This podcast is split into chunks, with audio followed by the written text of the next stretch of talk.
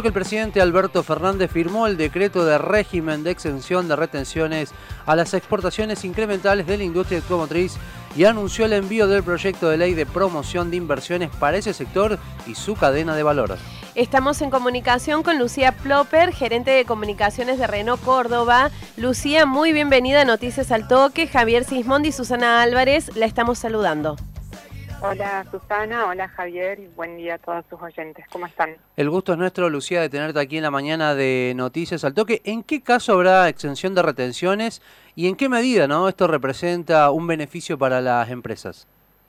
Bueno, lo que se firmó es que van a tener la exención al pago del derecho de exportación todas las exportaciones a más que se hagan con respecto al 2020. Por ejemplo, si en el 2020 se exportaron 10, y en el 2021 exportamos 14, los primeros 10 pagan el mismo derecho que pagan en el 2020 y las 4 que son a más no pagan el derecho de exportación.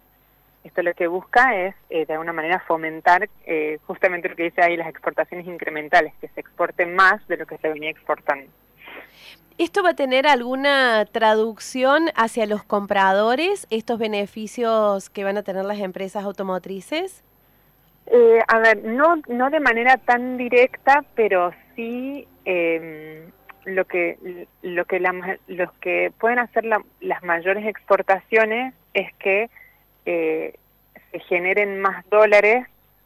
Hoy, digamos, sabemos que estamos en un escenario de restricción de divisas, ¿no? Entonces, para importar autos hay muchas hay restricciones y tiene mucho que ver con la capacidad que tiene cada eh, cada automotriz para poder exportar. Entonces, si las automotrices pueden exportar más, eventualmente pueden importar más y así poder satisfacer mejor el mercado local de autos que son importados.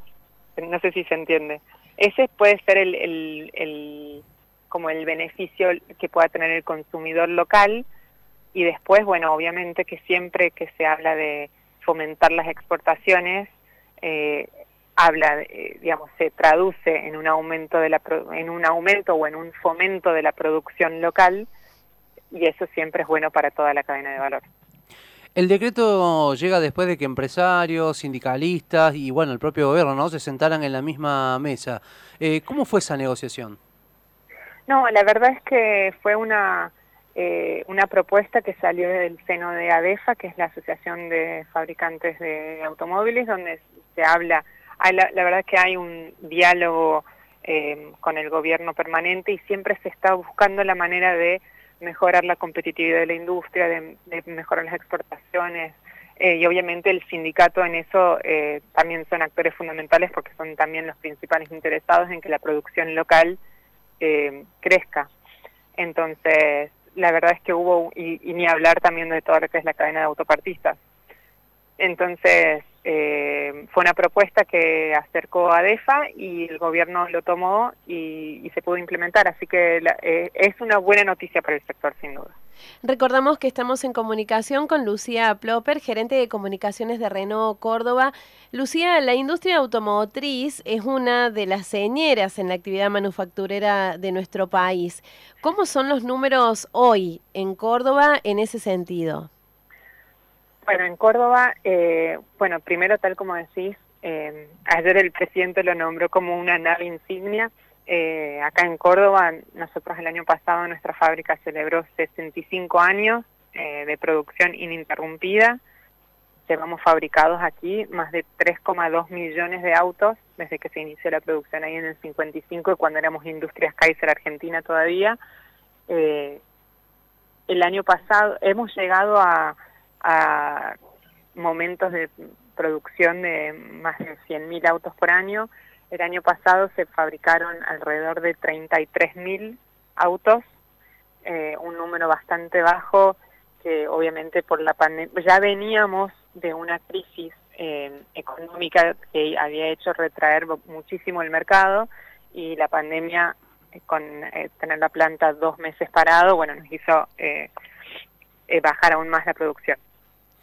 Pero este año se espera una recuperación, estamos estimamos que fabricaremos alrededor de 50.000 autos este año y bueno, la expectativa siempre de que se pueda fabricar más. Hoy estamos trabajando en un solo turno eh, y tenemos ahí esa, e, esa flexibilidad, vamos a decir, de que nuestra producción depende 100% de la demanda. Entonces, en medida en que la demanda aumente, eh, en que esto de las exportaciones pueda redundar en que podamos exportar más, eh, realmente esperamos poder ampliar a un segundo turno este año y poder fabricar más. Pero vemos, la verdad, que un 2021 eh, con una recuperación de la producción. Eh, y Lucía, justo planteando este tema, ¿no? Que tiene que ver eh, con la reactivación del sector automotriz aquí en el país, pero sobre todo en, la provincia de Córdoba. ¿Cómo ves que está posicionada Argentina a nivel regional? A ver, la veo bien posicionada. Somos no todos los países tienen una industria automotriz tan potente como la nuestra. Nosotros tenemos acá en Argentina, creo que somos 11 eh, terminales automotrices radicadas. Eh, salvo Brasil, no hay muchos otros países de la región que tengan esta capacidad. Eh, es una industria muy fuerte, super generadora de empleo. Imagínate, por cada empleo que, una terminal automotriz genera, se calcula que hay cinco que se generan en la cadena de valor. Eh, entonces, es una automotriz, es una industria histórica que genera valor, que hace, digamos, con, mucho valor agregado y, en los últimos años también incorporando muchísima tecnología. Eh, hoy estamos nosotros incorporando un montón de iniciativas de industria 4.0 para hacer nuestro proceso más eficiente eh, y más conectado, más digital. La verdad es que eh, estamos viendo esa evolución de los procesos de manufactura eh, creo que estamos bien posicionados en la región. Lo que siempre tenemos que trabajar y seguimos trabajando es en la competitividad, porque a nivel de competitividad de nuestros modelos, ahí es donde por ahí se hace más difícil poder exportar y, demás. Y a pesar de sí.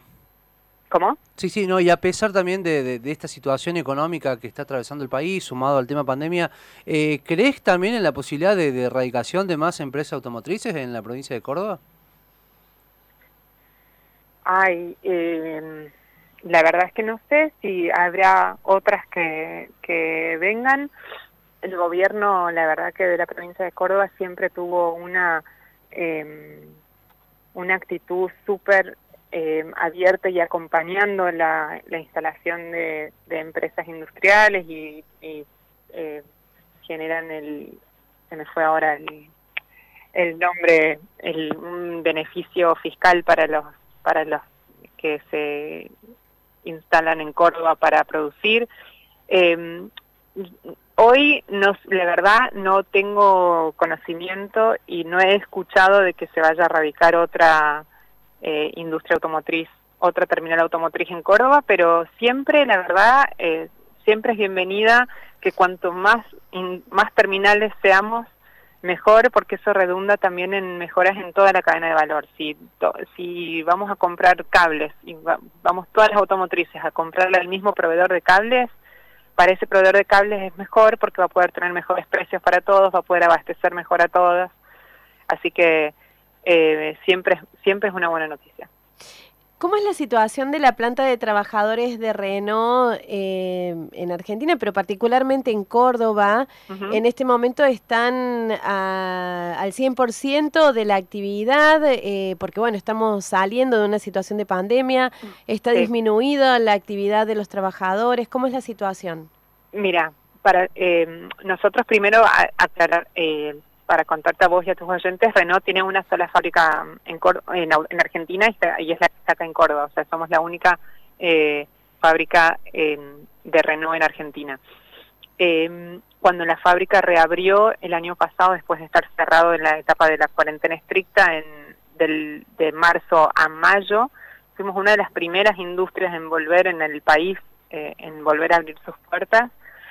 Se hizo eh, con un protocolo muy, muy estricto que no solamente tomó en consideración las, eh, las normativas que había impuesto el gobierno, sino también tomando en cuenta todo lo que estableció la Casa Matriz, que en mayo ya habían pasado ellos en Francia, eh, ya estaban avanzados con la pandemia mucho antes que nosotros. Entonces se establecieron ahí una serie de protocolos y ellos ya habían vuelto a trabajar Entonces, con toda esa experiencia y con también la recomendación de los gobiernos locales y trabajó en conjunto también con el sindicato, se elaboró un protocolo y se pudo volver a trabajar. Eh, se volvió a trabajar al 100%. Eh, lo que se hizo fue decalar algunos horarios para que no hubiera un ingreso masivo y un egreso masivo como había antes. Eh, pero se volvió a trabajar al 100% e incluso se volvió a trabajar a un, turno completo. Nosotros antes de la pandemia, por la crisis económica, estábamos trabajando en un turno reducido de seis horas. Eh, y cuando volvimos, volvimos a trabajar en ocho horas. Y obviamente, bueno, con todo el protocolo instalado, eh, los barbijos, se modificaron algunos puestos para que haya mayor distancia entre los operarios. Y, y bueno, el protocolo funcionó de manera muy correcta eh, con decirte que hasta ahora, toco madera, no hemos tenido situaciones de contagios internos en la fábrica. Sí tuvimos un periodo en septiembre, octubre, octubre creo que fue que hubo que fue ese pico de casos en Córdoba. Eh, tuvimos un, un número muy alto de ausentismo, pero fundamentalmente por casos estrechos, o sea, una persona que era un contacto estrecho eh, de algún positivo tenía que hacer igualmente 10 días de cuarentena en su casa eh, y eso generó un volumen alto de ausentismo en la fábrica que hizo complicar un poco la producción esos días, pero ya estamos en una situación de, de estamos en una situación de producción normal en un turno full capacidad y, y bueno, obviamente expectantes a ver si se puede llegar a ampliar eh, a un segundo turno la producción.